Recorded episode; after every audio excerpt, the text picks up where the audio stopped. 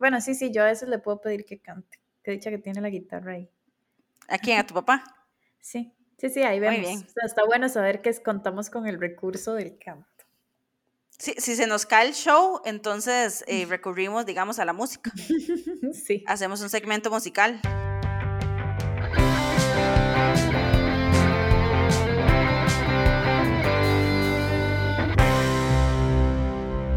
Preciosas Podcast.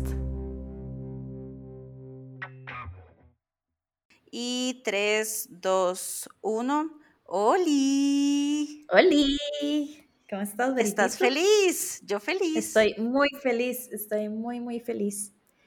Contanos por qué estás feliz. Yo estoy muy feliz porque en esta llamada hay dos personas muy importantes que son nuestros invitados de hoy lo más importante, o sea, si nosotras somos las fundadoras de Preciosas Podcast, ellos son los fundadores de las fundadoras de Preciosas Podcast, ¿sabes?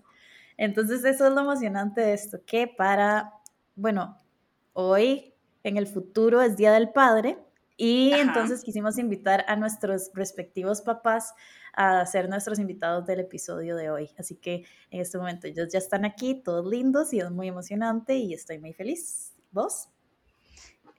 Yo también estoy muy feliz, em, estoy muy emocionada también porque le preguntamos a nuestros fans de Preciosas Podcast que nos hicieran preguntas para nuestros papás y hay unas muy divertidas y hay unas muy bonitas, entonces también estoy emocionada de cómo va a salir esa parte. Pero empecemos, Nini, con que presentemos cada una a nuestros papás. Empieza vos. Mi papá, papi, levante la mano, aunque nadie lo está viendo, es un podcast. Diga hola. Hola, hola. Aquí estoy yo. Carlos Guzmán, papá. de Nina. Oh. Mi papá se llama Carlos. Em, es mi papá. Mi papá es músico y ¿Qué, había que decir, Veritito, sobre el papá? no, sé, pero te salió muy bonito como en el kinder. Mi papá se llama, hoy es 4 de junio. hoy es, mi papá se llama Carlos. Mi papá tiene el pelo gris. Mi papá mide un metro ochenta y algo. Y mm, ahí viene el tren. Quiero que sepan que en este podcast siempre pasa el tren, pero entonces voy a esperar que pase. No, mi papá es una persona que admiro muchísimo, ya que ya, ya me inspiré. Mi papá es una persona que admiro muchísimo, es, es un gran músico, pero además es una persona llena de sensibilidad y de creatividad y de amor por, por las ideas y muy apasionado por las cosas que le gustan. Y pues eso es lo que puedo decir de mi papá. Vas vos. Muy lindo, me parece. Ok, voy a hacerlo también en modo reacción del kinder. Mi nombre es Verónica Jiménez, mi papá se llama José Luis Jiménez.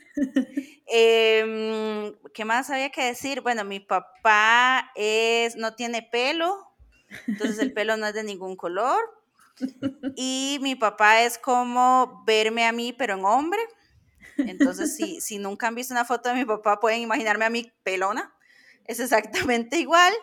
Y mi papá, creo que comparte eso también con tu papá, que es muy, muy apasionado de las cosas que hace, muy intenso con las cosas que hace, y también yo lo admiro terriblemente, y es la esencia de toda mi patanada y toda mi graciosidad, pues viene del lado Jiménez. Entonces yo creo que también por ahí quienes nos están escuchando van a decir, ah, con razón. Ahora todo es claro.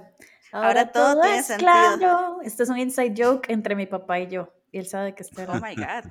¿Verdad, papi? Si yo hago, ahora todo es claro, ¿usted qué contesta? Ya lo he comprendido. Exactamente. ¡Qué lujo este programa!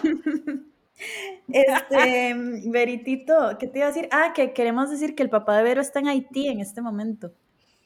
Y, sí, exacto, está atendiéndonos.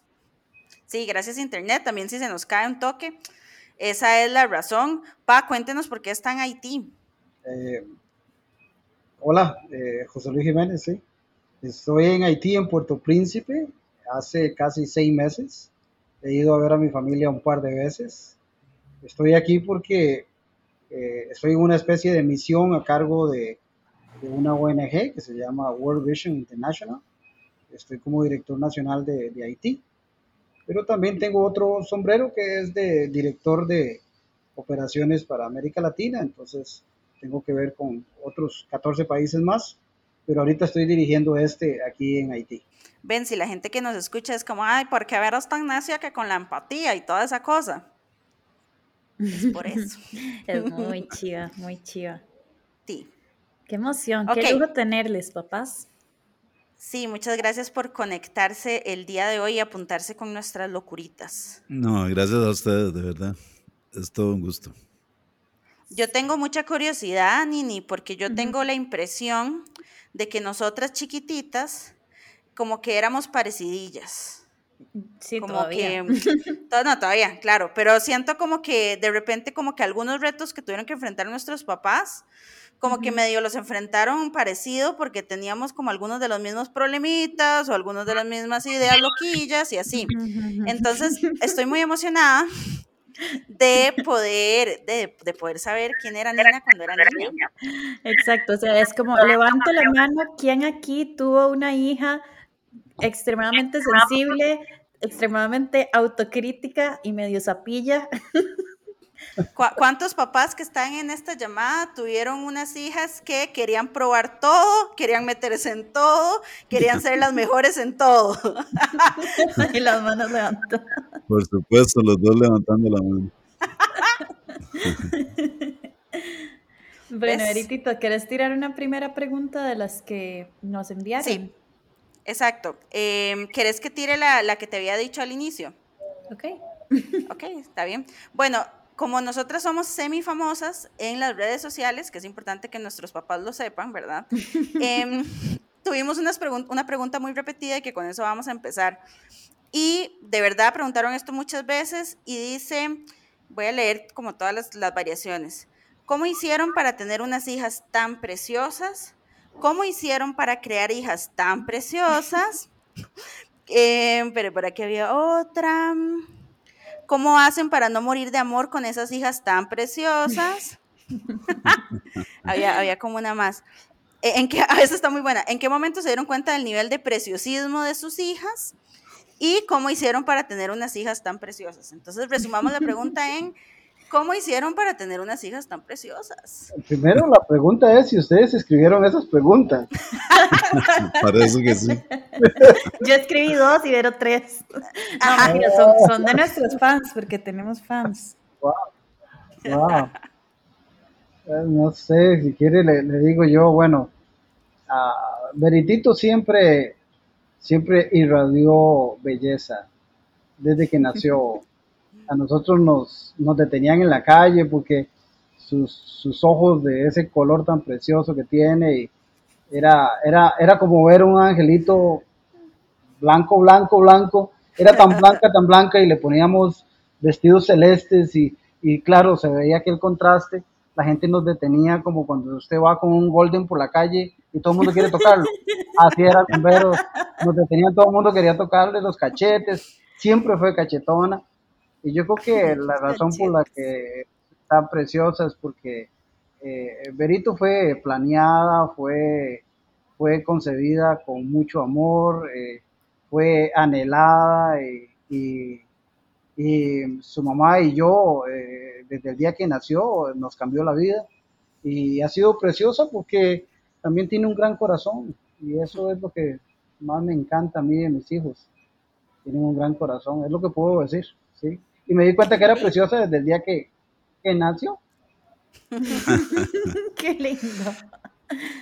Qué linda historia. A mí me, pasa exactamente lo mismo. Eh, Nina nació cuando nosotros teníamos, bueno, nosotros me refiero a Marianela, mi esposa y yo, teníamos cuatro años de casados, andábamos eh, cuatro años eh, paseando, vacilando, divirtiéndonos de todo, porque pensábamos que cuando íbamos a, a tener un hijo, pues ya iba a ser, eh, se nos iba a acabar el tiempo y todas esas cosas raras que piensa uno. Cuando Nina nació, eh, ella tendría tal vez, no sé, tal vez 5 o 10 minutos de haber nacido. Yo pensé que 5 o 10 años. no, tenía tal vez 5 o 10 minutos de haber nacido y entonces yo la eh, bueno, me fui a verla. Y se me quedó viendo directamente hacia los ojos. Eh, bueno, ahora, antes los chiquitos nacían con los ojos cerrados, ahora ya no. Y se me quedó viendo así con los dos ojillos abiertos y yo me empecé a mover para allá y para acá, para allá y para acá y ella me seguía con la mirada. Entonces, ese contacto visual de primer minuto eh, es algo que nos ha mantenido unidos y, con ese amor de, de, toda la vida. Pues cuando Nina comenzó a crecer, empezó a demostrar esas facultades increíbles de persona que tiene. Eh, la, la, chiquilla más querida, más simpática, la, la, más viva de todo lado donde llegaba, este, curiosísima, eh, preguntaba por todo eh, y también eh, completamente enamorada del papá, como hasta, como hasta la fecha. Oh, Entonces, eso, eso hemos vivido durante estos tantos eh, añitos que ya van a ser como 30, me parece. Esta chiquilla tan linda. Ay, papá, qué lindo. Eso tan precioso que dijo al final me hace pensar en una pregunta para vos. Y es que yo chiquitita me peleaba con mi mamá diciéndole que mi papá era mío. Mm. Y entonces, pero, pero agarradas, así, era, era un dramón. ¿Vos tenías esos pleitos con tu mamá? No, no, jamás. Yo, yo no, no te soy tan posesiva. No, no, en realidad no. Lo que más sana vos. Sí, sí, yo, yo era más sana, así, como en mis, en mis relaciones afectivas. No. Yo lo que sí me acuerdo es que papi me decía un montón, como vea, usted no puede dejar de quererme cuando está en el colegio. no sé, mm. no, cuando, porque digo, obviamente éramos todos pegas chiquititos y papi decía, vea, usted va a crecer y entonces va a ser adolescente, pero nos vamos a seguir queriendo, ¿ok? Usted, yo la voy a ir a dejar y recoger y no me va a hacer caras de que le da vergüenza a su papá nunca. Y yo, bueno, está bien y por dicha nunca pasó, o sea, yo siempre he sido súper pega con mi papá y, y, más bien siempre ha sido para mí un honor y, un, y mucho cariño. Además que yo con mis, con mis papás, con los dos, los siento muy cercanos, o sea, son como amigos también. Entonces, di, a mí me pasa que yo perfectamente puedo salir con mis amigos y que mis papás estén ahí o lleguen o así. O sea, el otro día también como que me fui a tomar un café con un amigo y yo, ay, va a llegar mi mamá, no importa. Fijo mi amigo como, ok, pero, pero para mí, o sea, los espacios que comparto con mis papás son como, no sé, como si fueran amigos. Entonces sí, sí me acuerdo de eso, que papi me decía que, que yo lo tenía que seguir queriendo aunque me hiciera adolescente. Qué lindo. Ustedes dos tienen algo en común porque don Carlos me acaba de recordar algo. Cuando Berito nació, no tenía una hora de haber nacido y yo la sostuve y me dijeron me la tengo que llevar para limpiarla. Entonces se la llevaron para limpiarla y, yo obviamente no quería separarme y entonces yo me fui al área de, de, maternidad donde la estaban envolviendo y ya la terminaron de envolver y todo y la pusieron en una camita. Y yo me acerqué y Berito con los ojos abiertos de ese color verde, con los ojitos abiertos, se me quedó viendo. Y esa conexión yo no la olvido nunca. Yo, yo, yo cierro los ojos y yo veo esos ojos. Yo veo esos ojos que se me quedaban viendo y hacía los ojitos así, hacía como así como, ah, es usted. Ah, yo Y yo le hablaba y él se me quedaba viendo, se me quedaba viendo fija, fija, fija. Nunca olvidaré, y eso don Carlos tiene razón, antes los chiquitos venían con los ojitos cerrados, pero esta bandida desde la hora ya estaba con los ojos abiertos viéndome qué era lo que hacía su papá. Ay. papi, papi me había escrito una canción que era de eso y era toda linda. Sí.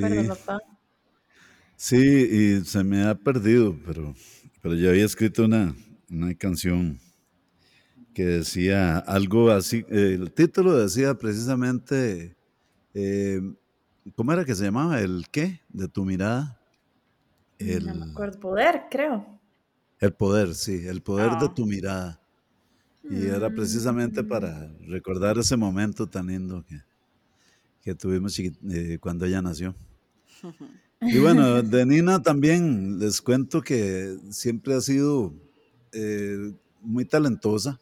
Entonces, como que todas las cosas las aprende muy fácil. Nada le cuesta. Y, eh, bueno, aprendió a escribir chiquititilla, tenía eh, como cuatro años. Una cosa que nos, nos, siempre nos hace sentir muy orgullosos es que estaba Nina en el primer año de, de kinder, ¿cómo se llama eso? Prepa o no, prepa no, pre-kinder, creo que se llama pre-kinder. Estaba en pre-kinder, chiquititilla, y cuando le dieron la nota, en la nota la maestra escribió ahí en las observaciones, escribió, Carolina lee y escribe perfectamente. Entonces a nosotros nos llamó la atención, bueno, yo empecé a escribir cuando tenía siete años, ella me llevaba ya como cuatro de ventaja. ¿Cómo, cómo se parecen en Sí, yo estoy segura que nosotros tenemos la misma historia. Mire, eh, Berito, Berito, mi esposa le enseñó el abecedario. Y un día mi esposa está planchando y Vero está con un libro de cuentos o de historias y empezó a leerlo. Y entonces mi esposa se vuelve y le dice, no, no puede ser que esté leyendo. Ya se la sabía, digo, se la sabe. Entonces está haciendo mímica. Entonces mi esposa se fue, trajo un periódico. Berito tenía que cuatro años, cinco años. Cuatro y Trajo un periódico y se le dice, léame esto, y se lo leyó. Ahí nosotros dijimos, uh, hemos creado un monstruo. Sí, no ha parado de leer. Es súper lectora. Eso es algo que yo abandoné. Yo era súper lectora chiquitita y después dejé de leer y Vero lee un montón todavía. Pues tal vez yo todavía tengo el potencial de, leer tanto. Papá, hay unas, unas preguntas que están chivas que son dos por separado, lo, preguntaron dos personas distintas, pero se complementan. Una es que cuál cree que es la característica de su hija que es más distinta a usted y la otra es que en qué es lo que sienten que más se parecen. Entonces le preguntaré eso a papá de Veritito. ¿En qué cree que es lo que más se parecen y qué es algo de Vero que es lo más distinto? Bueno, nos parecemos en la conciencia social. Mi hija tiene un corazón que mi esposa dice que yo soy como San Martín de Porres, yo no, yo no puedo ver una necesidad. Bueno, mi hija tampoco. Eh, si ve una necesidad, la comunica y, y, buscamos la forma de ayudarle a esas personas. Esa empatía, esa conciencia social, el apoyo a la gente diversa, a la gente con necesidad, con capacidades diferentes, eso es algo que mi hija y creo que yo compartimos mucho. Eh, ¿En qué nos diferenciamos? Eh, yo, yo soy más terco. Eh, Berito es, perseverante, eh, aunque sabe que no le va a funcionar, es perseverante. Eh, Berito ha probado todos los deportes y ninguno funciona. espérese que yo patine. Y, y, en uno, y en uno de ellos recuerdo estar en esa cancha de basquetbol, todo emocionado porque mi hija estaba jugando basquetbol y mi hija metió una canasta en su propio marco, o sea, claro. Y ella creyó que había hecho un gran logro y el equipo estaba como que, pero usted no sabe dónde está jugando. Después le compramos tacos, la perseverancia que ella tiene en eso. Eh, yo, yo he sido perseverante, pues yo logro algunas cosas. Ella, ella en fútbol le compré tacos, todo. Y, yo recuerdo que ella me quedaba viendo y yo le decía, córrase. Y se corría. Después ¿para qué? Para atrás. Entonces se hacía para atrás. Pero, pero no sabía el concepto de una bola, ni nada de esas cosas. Pero ella siempre quería intentar todo básquetbol, fútbol, eh, danza, aeróbicos, porristas, yo no sé en qué no se ha metido. En eso somos diferentes. Yo cuando veo que hay algo que yo no soy bueno, no me meto. Pero ahora se metió en patines y dice que esta vez lo va a lograr. Esta vez lo voy a lograr con la ayuda de Nina. Preciosos podcasts sobre patines. Bueno, en mi caso es un poco difícil porque yo nunca había pensado en eso. Pero tal vez Nina y yo eh, somos muy parecidos en, en, la sensibilidad, más o menos como ustedes también. somos sensibles a todo y de verdad todas las cosas nos conmueven. La música, las, la naturaleza, todo. No sé si eso, tal vez, porque mi esposa es igual. Entonces, yo no sé si es que salió a mí o salió a ella pero esas cosas sí, en eso somos todos, todos iguales, incluso la otra hermana, Luti también. Eh, Nina es muy llorona y cualquier cosa se emociona y la hace llorar, lo que sea. Y yo pienso que yo también soy igual, yo, yo soy igual, a cada rato me emociono y, cuando me doy cuenta tengo una lagrimilla por ahí. Eh, y, y, no es de emocionarse por cuestiones así como, como acontecimientos fuertes o algo así, o cosas que pasan a la gente, sino nada más por ver algo bonito. Este, a mí se me salen las lágrimas cuando veo una, un atardecer, así lindísimo. Entonces, esas, esas cosas me, me emocionan y Nina es peor que yo en eso. Se parece muchísimo. Exacto, yo viendo las Olimpiadas así Sí, las Olimpiadas es una lloradera ahí cada vez que entregan las medallas o que alguien gana. Nos pasamos llorando. Entonces, em, y yo no sé mucho en qué nos diferenciamos. Este, tal vez Nina es más, eh, más emprendedora que yo. Eh, yo soy un poquillo más eh, también, así como como José Luis, soy un poquillo eh, más indeciso para los proyectos y cosas así, como que eh, lo pienso, pero no todo lo hago. Y Nina es que va para adelante y lo hace. Entonces, eh, yo soy un poquillo más comedido, digamos. no por, yo no sé, tal vez es por la edad más bien la que nos diferencia porque ella es bastante más arriesgada que yo. Les cuento que cuando Nina comenzó a caminar, eh, empezamos a notarle un problemita que tenía ah, para caminar. Entonces ya eh, nos dimos cuenta que tenía una luxación de cadera. Hubo que hacerle una operación, este, una cirugía ahí bastante fuerte, estando muy chiquitilla. Y eh, yo pensé que por eso iba a estar, porque incluso el doctor nos dijo, este, que iba a estar limitada en cuestiones deportivas y eso. Y, y, efectivamente, cuando Nina empezó las clases de educación física en la escuela, yo le decía a los profes, a los maestros, o sea, téngamele cuidado ahí a la chiquita porque ella tuvo luxación de cadera y no se puede forzar mucho en eso. Entonces, eh, yo pensé que eso iba a ser como una especie de trauma. Y sin embargo, ahora la vemos ahí guindando de un tubo haciendo un montón de, Lo fue como por 26 años. ahí increíbles. Eh, bueno, ahora patinando también, pero eso más nuevo, más reciente, pero eh, un día de esto la vi subiendo, escalando ahí en una, en una montaña. Y en fin, es mucho más deportista de lo que yo me la pude imaginar. Y, y ella misma ni siquiera sabía que tenía esas condiciones de deportista. Sí, no Nina? Sí, no, para nada. O sea, yo, yo pasé como 27 años sintiendo que no servía para eso jamás. Y yo también metí no una canasta, pero un autogol en la escuela. Así que está en eso. Sí, sí. y sí, bueno, Nina se vino a dar cuenta de esa aptitud, ¿verdad? Hace poquito, pero, pero en cambio yo no, yo nunca he sido deportista, no. Papá, pero usted no había hecho atletismo. Bueno, estando... Sí, sí, claro, pero todo en los tiempos del colegio, o sea, nunca, nunca pasé de ahí. Pero también atajó, ¿no es cierto? no fue portero. En el cole sí, era, en el cole hacía carreras de atletismo, corría 100 o, o 200 metros y así ya, ya no, ya no, nada más. nunca he sido corredor de fondo, no puedo, me canso a los, ahí a la vuelta soy chapa para eso, para la bicicleta soy chapísima, para el fútbol chapísima, solo era portero y antes era porterillo más o menos.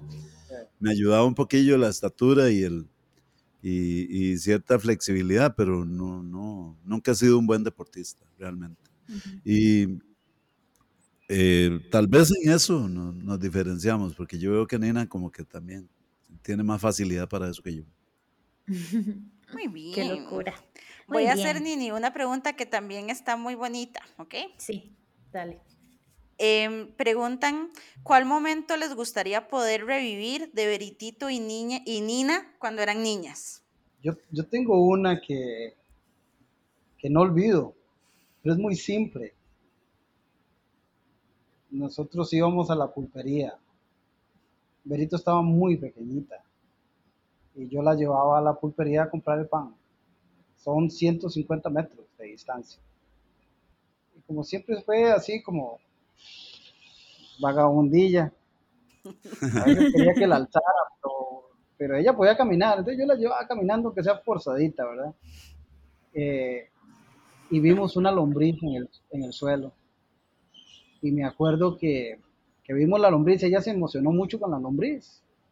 Y entonces dijimos que la íbamos a salvar.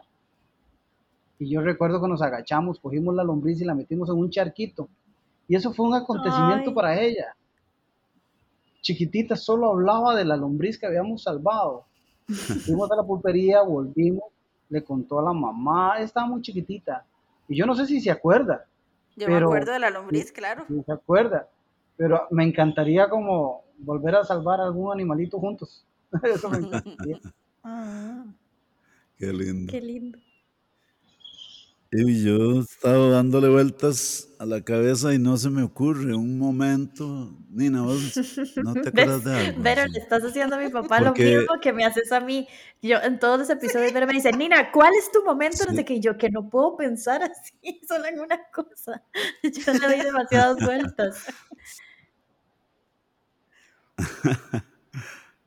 Sí, los, los momentos que más recordamos de cuando ellas estaban eh, muy chiquitillas, es porque nos han quedado grabados, porque algunos los, los hicimos. Eh, entonces, cuando yo veía que era algo especial, salía corriendo a buscar la cámara para, para tener un video de eso. Y decíamos nosotros en ese tiempo, que dicha que ahora podemos tener video, porque eh, antes se pasaban muchas cosas muy lindas y, y no quedaban registradas en ningún lado. Entonces, uno de esos momentos eh, que, que, yo recuerdo muy, muy lindos es cuando Nina eh, rezaba el Padre Nuestro, porque no, no lo sabía. O sea, no, no sabía hablar, pero sí, se sabía el Padre Nuestro de memoria. Entonces, aunque no podía hablar porque todavía no había aprendido, decía ta ta ta ta ta ta ta ta ta y todo conté. Entonces, sí, la, la mamá, la mamá iba haciendo la traducción eh, santificado sean Venga a nosotros tu reino. entonces la mamá iba haciendo traducción, pero ella, de, en su memoria, sin poder pronunciar bien las palabras, se lo sabía completamente. Y eso era muy impresionante. Entonces nosotros cada rato la poníamos a hacer eso, la poníamos a hacer cada rato. Para, que, para verla nosotros y también para que la vieran los demás, para rajar, para rajar con la demás gente. Así que la chiquita ya se sabía el Padre Nuestro. Y también se sabía el cuento de la hormiguita y lo contaba todo, todo, todo el cuento de la hormiguita. Eh, sí, con todo. La hormiguita. Eh, eh, en eso venía un pellillo, un, un pellillo, ¿cómo era que decía? Y, y, le digo, bueno, pero ya pasó eso, ya dijiste que, que venía un perro. Y dice, ah, no, es otro pellillo, un pellillo tequitillo, nada más. y de ahí salió el, de ahí salió el cuento de nada más, que es nada más, pero y todavía lo usamos. Versión Nina, sí, todavía decimos nada más. Y también Dache, ¿verdad? Dache también yo me lo inventé. Dache también. Dache, era, gracias. gracias y nosotros siempre decimos Dache, así los cuatro, y lo escribimos y todo. Dache. bueno, voy a ver qué otra pregunta hay por aquí. Em, dice, ¿cómo eran en la adolescencia? ¿Eran malcriadas? bueno, las, las chiquillas nuestras no, ninguna de las dos malcriadas, no. Ella, algún berrinche de vez en cuando normal, pero, pero no, no. Este, era, siempre han sido las dos chiquillas muy dulces y muy llevaderas. Les encantan los amigos, les encanta la gente. Entonces no, no, no, no hemos tenido ese tipo de actitudes. Qué bien, Yo dije que, y si mami estuviera aquí diría, mm, bueno, no opino lo mismo, pero... Mm. no, pero sí, tal vez es lo que ve, lo que ve uno como papá. Eh, Veritito siempre ha sido muy apegada al papá. Entonces, yo no recuerdo, no recuerdo ningún problema con ella. Recuerdo que Verito desde chiquitita tenía algo que era interesantísimo. No sé por qué, pero, pero si usted la sentaba en un sillón y le decía, mi amor, eh, ¿qué decía ahí? Ella no se iba a mover de ahí. Ahí se quedaba en ese sillón. Podía pasar horas ahí en ese sillón. No sé cómo, pero, pero ahí se quedaba. Era como una viejita chiquitita. Este, y se decía, no se mueve, ahí sí iba a quedar. Sí iba a quedar. Pero hoy estaba recordando algunos episodios que, que Chiquilla sí era un poquito medio traviesa. Un día, un día cogió un, se metió detrás de una cortina y yo no sé si lo recuerda, pero se metió detrás de una cortina y se enredó en el mecate de la cortina, se está ahorcando. Este, pero todo por tequiosa, por andar, por andar, eh, era muy curiosa, entonces por querer, querer ver cómo funciona algo, o, no sé, jugar. Eh, también era, era de jugar mucho eh, con cosas así de, de polipoques y cosas que no sé si ustedes lo recordarán Quizás los que escuchan no recordarán eso, pero se entretenía con Polipocket horas de horas, ¿verdad? Y, jugaba con eso y cosas de ese tipo. Entonces, pues yo la recuerdo, la recuerdo así, ¿verdad? También era una pegoste cuando uno llegaba y, entonces para, para ahuyentarla, recuerdo que le, respirábamos, en la, respirábamos aquí en la cara, porque no soporta que le respiren. Entonces, se metía ahí entre los dos y que para guindarse todo, cuando ya queríamos que se fuera, nos salíamos los dos, respirábamos, respirábamos en la cara, entonces se iba. Era la forma de echarla.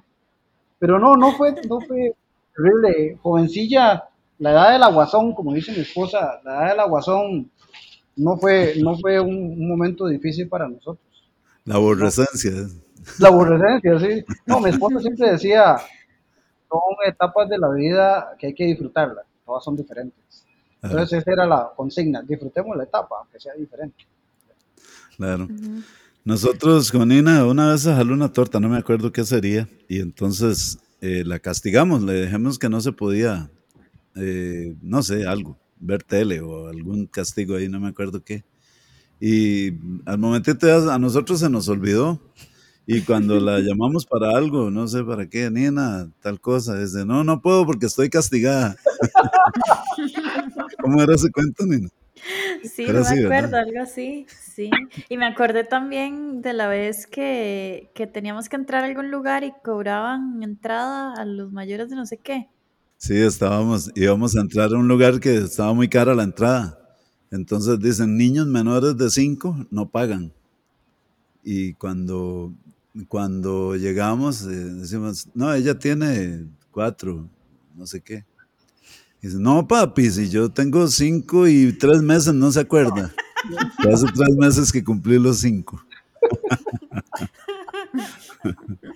Y dice, como, como, que ellos decían, no, pero no sé qué, yo sí, acuérdese, yo nací el 27 de julio de 1991. Quiere decir que... bueno. todos los datos. Ok, está bien. Claro que, Nini, por eso vos y yo, al día de hoy, vamos a una piscina y las dos leemos las reglas de la piscina antes de meternos a la piscina. porque éramos más buenas de Eso fue buenísimo, porque Ver y yo fuimos, fuimos a la playa juntas y ya es como, sí, qué chido, llegamos al hostel y todo, y ya en eso llegamos a la piscina. Y yo, pero es que te tengo que confesar algo, tengo que ir a buscar dónde están las reglas de la piscina para leerlas. Y pero yo también. Entonces fuimos de la manita como amigas a buscar cuáles eran las reglas de la piscina para asegurarnos de no romperlas. Ah, bueno, ¿qué ha sido lo más difícil para ustedes de la paternidad?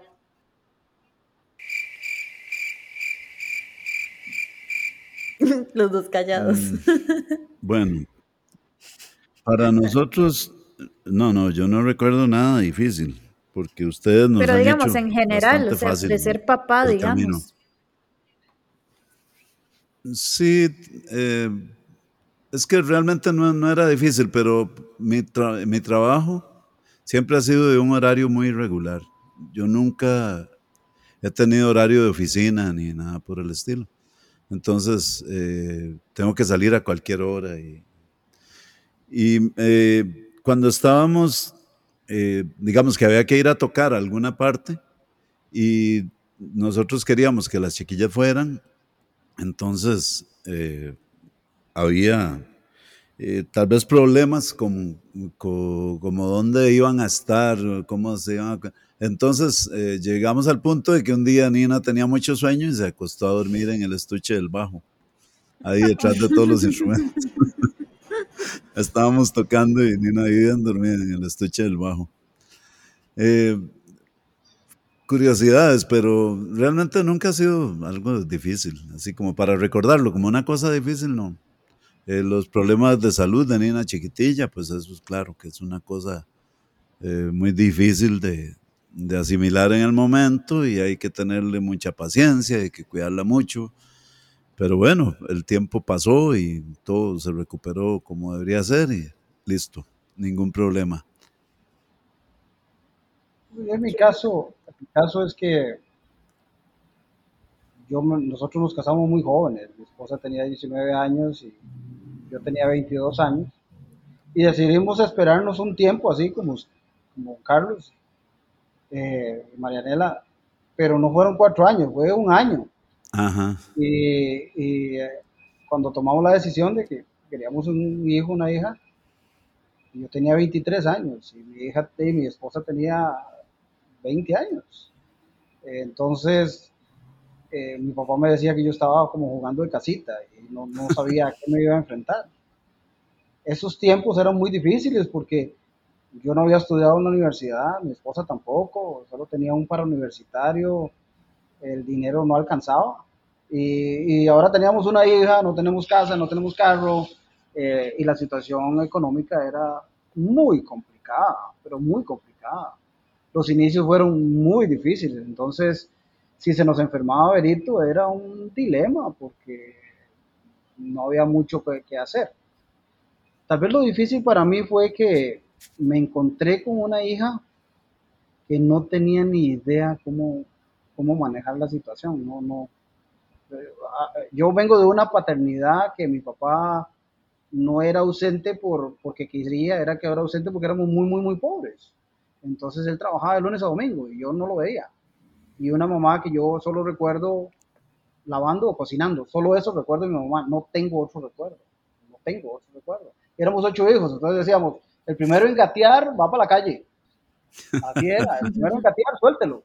Entonces yo vengo de eso y me encuentro con una nena, este, mi esposa es de, pues tenía una clase social diferenciada a la mía y pues tenía un mejor manejo de, del entorno y yo tenía que adaptarme.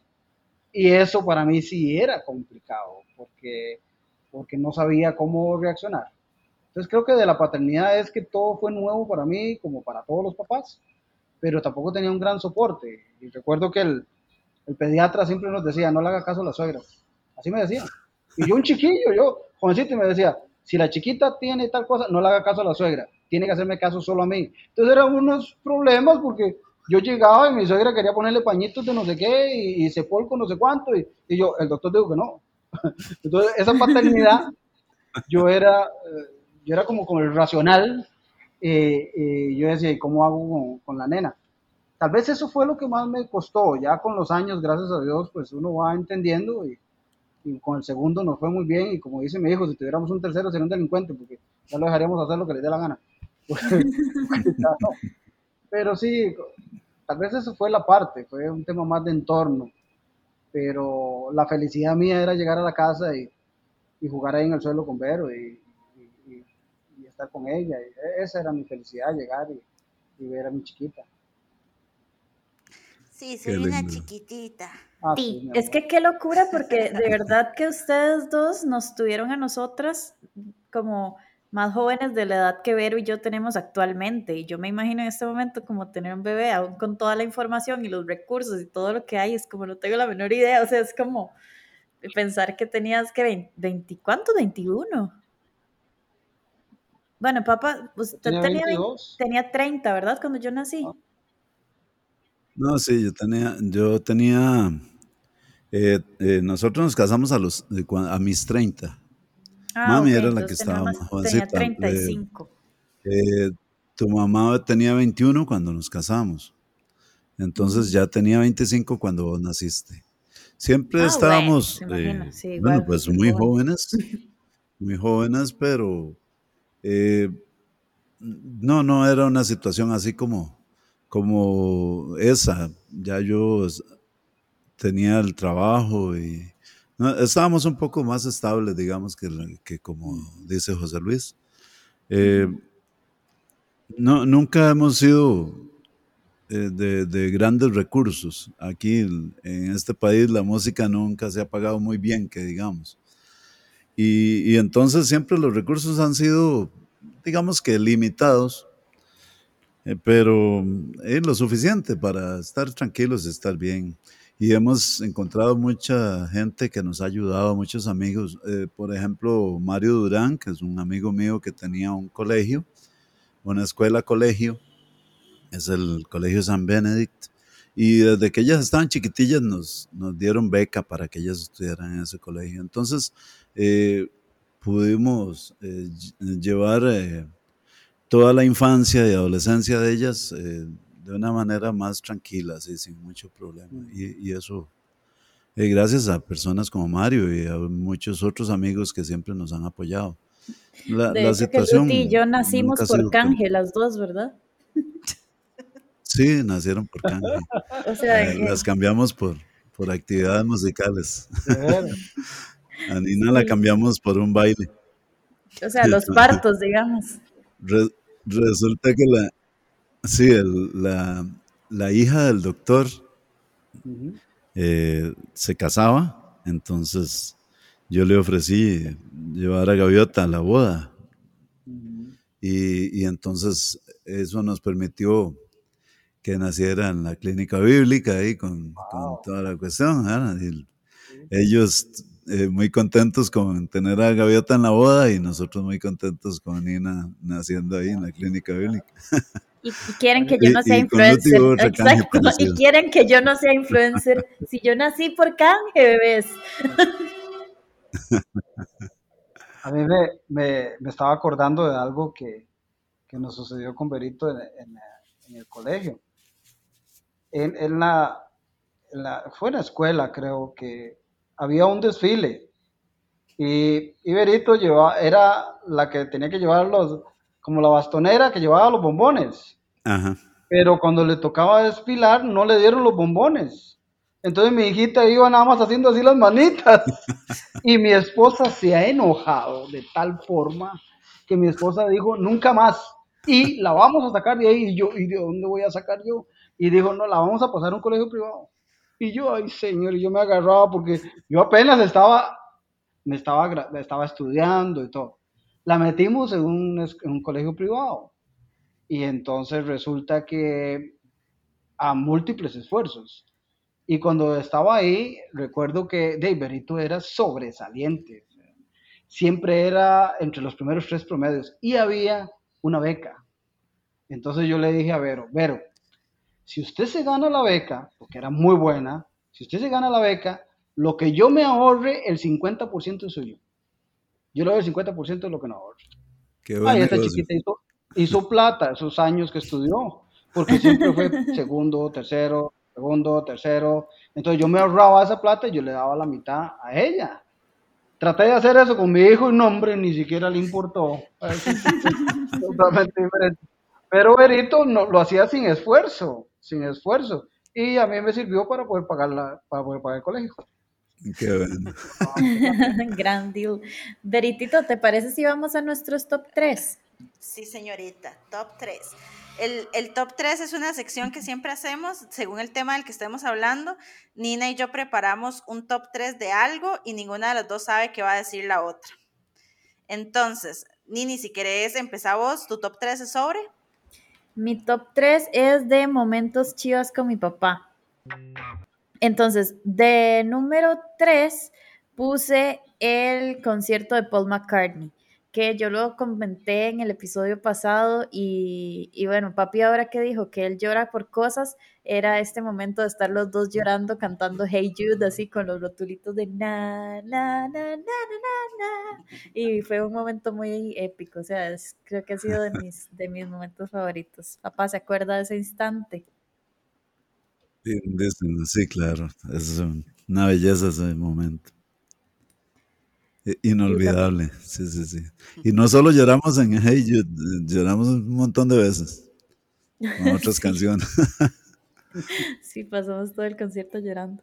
Momento número dos es una serie de momentos y es que papá tiene un coro que se llama el Coro Maravilloso, del que yo formé parte varios años y luego no, y luego de repente volvía y así, pero bueno, teníamos ensayos los lunes en la noche y yo siempre me iba con papi al ensayo y regresaba con él. Entonces, esos momentos en el carro de ir a los ensayos del coro, aunque quedaba cerquita, o sea, manejábamos de, donde vivíamos, de Sanfra a, a Barrio Escalante, Em, me encantaban, o sea, siento que sumados fueron muchas horas que pasamos juntos y siempre escuchábamos algo en la radio, o escuchábamos un disco, o hablábamos de algo, o nos moríamos de risa con algo. Entonces siento que aunque eran momentitos muy cortos, fueron como acumulaciones de momentos bonitos de compartir nosotros dos nada más.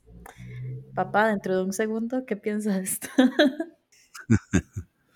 Sí, sí, sí, no, nunca había pensado en eso yo, pero de verdad, porque fueron muchos años, fueron varios años, y, de verdad todos los lunes, ahí chismes del coro, música del radio, eh, comiendo gente, eh, o haciendo planes, o contándonos cosas que nos habían pasado, pero sí es cierto, Nina, tenés razón, no, no se me había ocurrido eso. y momento top número uno es cuando íbamos a ver las estrellas juntos. Bueno, todavía vamos, pero menos. O sea, lo que pasa es que de repente si vamos a algún lugar donde papi sabe que va a estar despejado o que hay luna o lo que sea, papi se lleva el telescopio y vemos casi siempre la luna o la vez pasada estuvimos viendo Saturno y Júpiter. Pero me acuerdo cuando estaba pequeñita que papi era como que hay lluvia de estrellas, subas el carro con un suéter. y precisamente hubo un día que tuvieron que mandar como una carta al kinder, así como de Nina no va a ir hoy porque ayer se acostó muy tarde viendo una lluvia de estrellas. Y yo, eso me define. y, y ese es, esos momentos así son para mí súper, súper especiales, como de compartir esa maravilla por la naturaleza con, con papi. Sí, lo que hablábamos al principio eh, es que nosotros siempre hemos sido muy eh, admiradores de las cosas naturales, de los fenómenos y esas cosas. Y a mí me encanta ver para el cielo. Entonces, eh, cuando nos íbamos a eso, cada vez que había alguna posibilidad de, de ir a ver un poco los astros, pues siempre era algo muy emocionante. Todavía lo hacemos, como dice Nina, pero eh, ahora nos cuesta un poquillo más, pero en ese tiempo lo hacíamos muy a menudo y, yo creo que eso, además de habernos eh, unido muchísimo, también no, solo así afectivamente, sino que, que, también nos dio mucho conocimiento y nos dio, eh, ¿cómo se puede decir? nos dio esa, esa manera de ser, digamos, que tiene Nina, esa, esa forma de ser, de que se admira por todas esas cosas. Sí, me encanta. Muchas gracias por transmitirme eso, papá. Veritito, ¿tu top 3? Yes, mi top 3 es como de momentos graciosos o divertidos. Y este fue difícil de hacer porque mi papá es muy divertido. Y además, o sea, como el del 70% de mi sentido del humor viene del sentido del humor de mi papá. Y toda nuestra vida, papi nada más inventaba estupideces, siempre en mi casa pasaba algo diferente, y mi mamá es como mucho más seria y papi es como mucho más divertido y todo el tiempo le está haciendo reír a mami. Entonces es como, como que la, la relación de ellos es siempre papi tratando de hacer reír a mami y mami muerta de risa. Entonces como que ese primer momento que escogí fue uno muy gracioso, que además lo escogí con ayuda de mi hermano porque fue un momento muy gracioso delicioso. Y es que a mami, yo no sé por qué un tiempo le dio con echarle maíz dulce a toda la comida. A toda la comida, era como que hacía arroz y le echaba maíz dulce, hacía una lasaña, le echaba maíz dulce, todo le echaba maíz dulce. Y yo ya tenía, no sé, como 14 años, una cosa así íbamos en el carro y papi dice, uy, mami, ¿qué vamos a comer ahora? Y mami algo dijo como, no sé qué, con maíz dulce. Y mi papá nada más empezó a golpear volante y empieza a decir, no más maíz dulce, no más maíz dulce. Y mami le dice, pero ¿qué le pasa? Y papi, es que nunca me ha gustado el maíz dulce. Odio el maíz dulce. Y mami, pero ¿por qué nunca me había dicho? Y papi, porque es que usted siempre le pone todo maíz dulce. Entonces, desde entonces, no comemos maíz dulce. Pero además era una huelga. Y Armando y yo atrás muertos de risa, porque papi hizo huelga por el maíz dulce. ¿Te acuerdas, papá? Claro que me acuerdo. Todavía me lo recuerdan a veces. me imagino una camisa. de aquí hizo una comida y le toma ahí dulce. No. dulce. Me lo tuve que comer porque no era mi esposa. No más maíz dulce. No más. Luego, el segundo, el segundo momento era algo que pasó muchas veces, pero papi también es súper improvisado. O sea, papi es de, papi no planea. Mami sí, mi mamá es como, planes, fechas, todo súper organizado, es como la reina de la logística y de tener todo bajo control. Y por eso es que Armando y yo, digamos, estamos vivos. Pero mm. papi es como, sigamos nuestro corazón y hagamos lo que tenemos ganas de hacer y lo importante es ser feliz.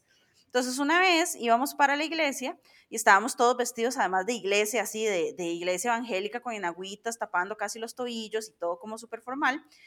Y cuando íbamos llegando, papi dijo como, es que hoy, hoy no tengo ganas de ir a la iglesia.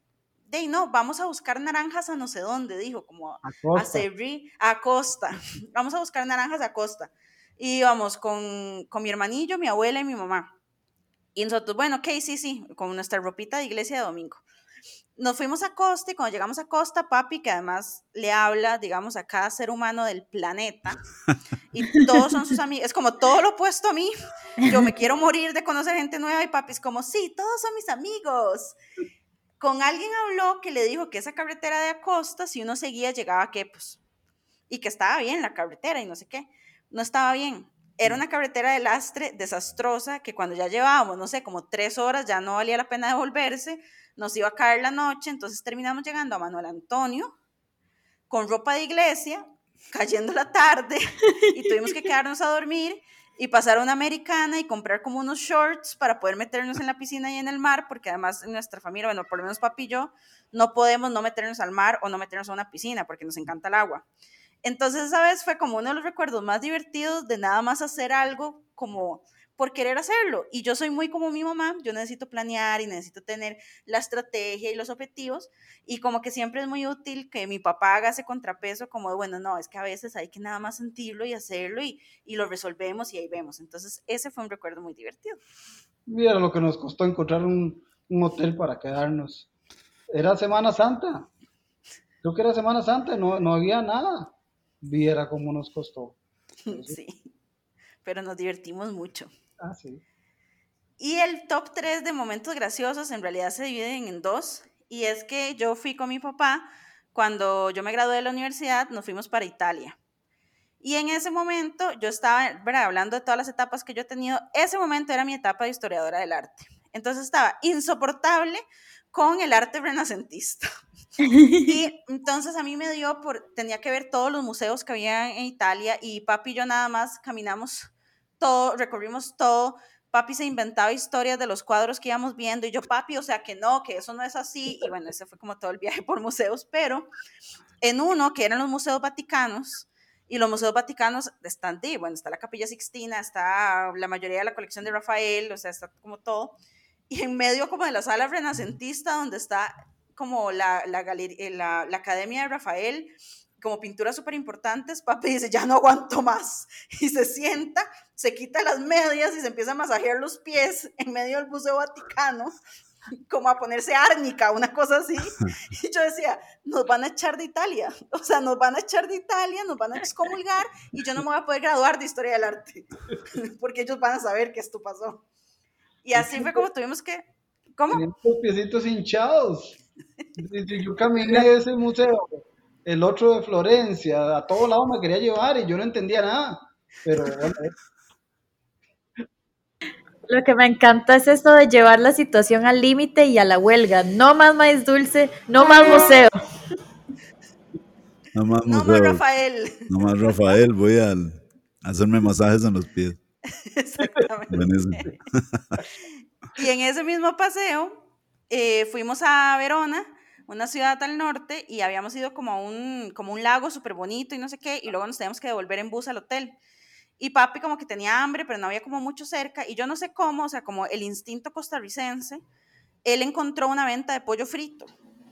Y se subió al bus de Verona, Verona, la ciudad de Romeo y Julieta, con una bolsa de pollo. Y yo le decía, papi, si usted abre esta bolsa de pollo, ¿qué? Y empieza a comer el pollo frito en el bus de Verona. Así que ese fue uno de los momentos más divertidos de la vida. Y además, obviamente, cuando llegué a Costa Rica, le conté a toda mi familia, mi mamá escandalizada, ¿cómo puede ser posible, José Luis? Pero a mí me parece un, un- un momento que describe mucho a mi papá. mi, mi esposa siempre dice, usted tanto que viaja y a usted no se le ha salido lo polo. Porque, porque cada cosa que hago, ay, cada cosa que hago, Dios. Sí, es vergonzoso. Yo ahora con esto de los viajes me acordé de algo. Papá, cuéntelo de Mauro. Eso fue una gran cosa. Sí. Eh, es un cuento rápido. Eh, resulta que Nina andaba en Estados Unidos y nosotros fuimos a, a encontrarla allá en Washington. Y aprovechamos para ir a conocer Nueva York. Yo sí conocía, pero ellas dos no, eh, Marianela y, y Nina. Entonces eh, nos fuimos para Nueva York y buscando en Airbnb nos encontramos un, un barco. Y digo, qué lindo. Yo sé esta historia. Qué, qué lindo sería como hospedarse en un barco, debe ser Tanes, ahí al frente de la bahía de Manhattan. Eh, eh, y entonces, bueno, en las fotos se veía lindísimo todo el barco y todo. Cuando llegamos a Nueva York eh, estaba una ola de frío, de esas que aparecen ahí de vez en cuando, y nos estábamos muriendo de frío, tuvimos que pasar a comprar como guantes menos, y... menos 10 grados más o menos. Sí, es una cosa terrible. Y a comprar cosas porque no íbamos bien preparados porque todavía no estaba, no había llegado el invierno fuerte. Entonces, eh, eh, bueno, lo que nos costó llegar al, al muelle donde estaba el barco y, y había un montón de barcos. Eh, entonces, bueno, ¿cuál será el de nosotros? Y cuando llegamos era el más chiquitillo de todos. era un botecillo. un botecito. Era un bote. Legítimo un bote. Bueno, en inglés decía boat, pero ella. Claro, es que el rango de boat es muy grande. El rango de boat en inglés es grandísimo. dijera lancha.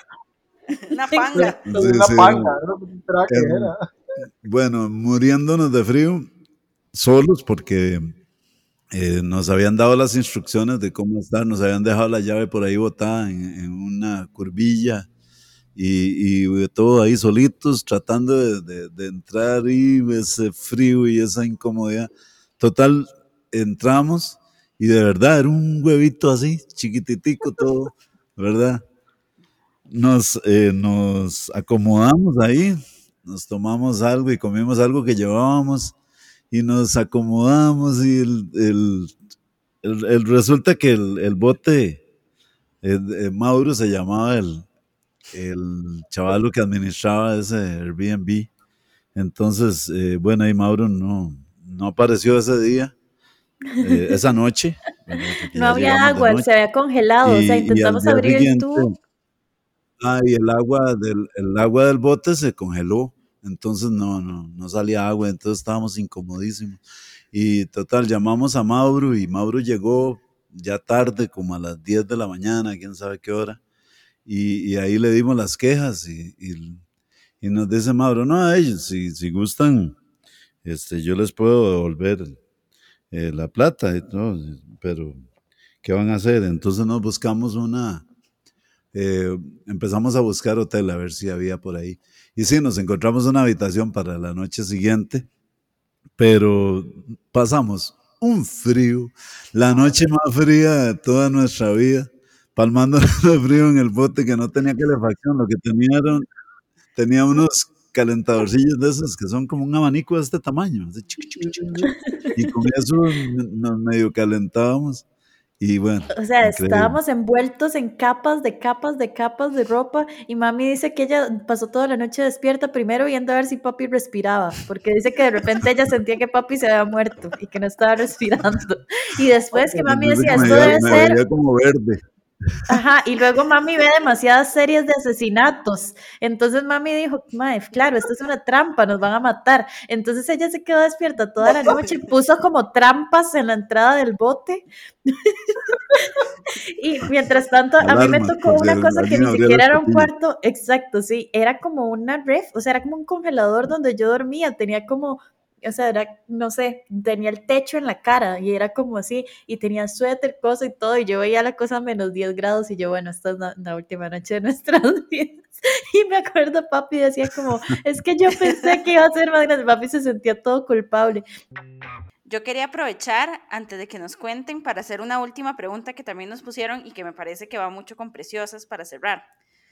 Y es que nos preguntan que cómo se sienten ustedes de tener dos hijas, mujeres independientes y empoderadas y cómo se sienten al respecto. Yo feliz, yo muy feliz porque eh, honestamente no era lo que yo pensaba que era la crianza normal de una niña, ¿verdad? Realmente no, pero con el paso de los años uno se da cuenta que es lo mejor que, que Dios le ha, pedido, le ha podido dar una, una, mujer independiente, fuerte, inteligente, que toma sus decisiones, que también que, que se, que se resquebraja, que, que se emociona, o sea, todas las cosas lindas, todas las cosas lindas que hemos vivido y, y ver todo lo que han logrado, eh, lo que mi hija ha logrado, una mujer muy independiente y se fue a estudiar al extranjero, volvió, o sea, yo la he visto crecer y, claro, por momentos se me estrujaba el corazón cuando cuando la sentía que ya, ya se me iba muy largo, porque Berito desde los 19 años vive sola, porque nosotros nos fuimos a Panamá y quedó solita en la casa nuestra, que ya era una casa grande, eh, y claro, se me estrujaba el corazón. Pero ahora yo duermo tranquilo, me acuesto duermo tranquilo, mi hija sabe lo que hace, y, si no sabe me preguntará en algún momento, pero, pero yo feliz, feliz, es lo mejor que me ha podido pasar. Qué bueno. Yo igualmente me siento súper orgulloso de esta chiquilla, porque cuando estaba chiquitita y nosotros la metimos a clases de música, eh, no con la esperanza de que se hiciera eh, profesional de la música, sino nada más como que aprendiera todo lo que conlleva saber música, que es eh, un, algo muy, muy bonito, que le hace muy bueno a todas las personas pero yo no me imaginaba lo emprendedora que es. No me imaginaba, este, cuando dijo Nina que, que quería estudiar Lesco, eh, de eso hace poquito más o menos, y ahora que tiene ya un instituto de Lesco con un montón de alumnos y, y tiene una relación eh, increíblemente linda eh, con personas sordas, un mundo que es totalmente desconocido para nosotros, este, y la vemos eh, haciendo el bien, ¿verdad? Haciendo cosas buenas por la demás gente y superándose todos, todos, todos los días, eh, metida en esto, metida en el otro, y, siempre cosas que, que, le favorecen, siempre que le favorecen, cosas buenas. tener a una chiquilla que es buena gente, que es queridísima, todo el mundo la adora, eh, que es eh, además como eh, aventada, ¿sí? se, tira, se tira al agua sin, mucho, sin mucho miedo y nos hace sentir muy, muy orgullosos a nosotros la inteligencia que tiene, que de eso no se lo dimos nosotros, sino que se lo ha dado Dios y la naturaleza, eh, es realmente admirable. Y entonces eh, yo siempre he sentido que Nina es eh, muy, muy inteligente, muy inteligente y, y, además es una persona que desde que estaba chiquitilla a mí me encanta hablar con ella. Y siempre hablamos y hablamos y hablamos y hablamos. Somos, este, aparte de, de, padre e hija, somos súper amigos y, y, y, hablamos de todas las cosas del mundo con toda la seriedad cuando se necesita y toda la risa cuando también es vacilón. Qué chido así. Me encanta. Y ahora sí, ya vamos cerrando el programa del día de hoy, porque si no nos vamos a quedar aquí tres horas. Gracias a los señores papás por acompañarnos. Ahora sí, lo que quería decir Nina, ¿cómo se sienten? Bueno, yo me siento muy feliz de que me hayan invitado a esta conversación tan amena, tan bonita. Y bueno, es un regalo para mí. Realmente así lo recibo, como regalo del Día del Padre. Me gusta mucho que que nos hayan invitado para esto, porque eh, realmente tenemos pocas veces la oportunidad de, de, hablar de estas cosas así tan, tan bonitas, tan cercanas. Que muchísimas gracias. Sí, gracias papá por apuntarse. Me, me siento muy, muy honrado. Este, cuando mi hija me dijo de esto, lo primero que pensé fue si el internet iba a funcionar, porque yo estoy dos horas adelante de ustedes, entonces ya estoy en mi, casa. Y aquí el internet de la nada se va, la electricidad se va, el agua se va, aquí todo se va. Y yo dije, si no funciona, entonces tengo como tres mecanismos ahí y estaba estresado por eso. Pero eh, gracias por el regalo de poder eh, hablar un poco del pasado, de, la, de la gordita, de la niñita que, que tanto amo tanta falta me hace cuando no, no estamos cerca. Y es un bonito regalo, especial porque este Día del Padre no voy a estar cerca. Entonces, para mí esto es un adelanto y una, muy agradecido. Gracias por tomarme en cuenta. He disfrutado mucho también escuchar las, las historias y, y, conocer a don Carlos también. Qué, qué gusto. Igualmente, mucho gusto, la verdad. No sea la última vez. Lindo es eh, escuchar a, otro papá que, que, pasó historias tan bonitas también como las de uno y, poderlas compartir con todos los fans de, de, Preciosas. ¿Y qué más es? No, Preciosas. Ah, Preciosas, de las Preciosas, sí, la fanaticada que tiene. Son preciosas y son muy modestas también, muy humildes. Ah. llenas, llenas de humildad. sí. En humildad nadie nos supera. No, no tiene, no, no tiene. Perfecto, entonces Nini, ¿querés despedir? Sí, muchísimas gracias, papás, por traernos a este mundo y por traernos todas las cosas lindas que nos han entregado todo su tiempo, amor, cariño, energía, plata, esfuerzo, llantos. Muchas gracias por todo y no, eso, los queremos muchísimo. Forever and ever. Un besito y bye.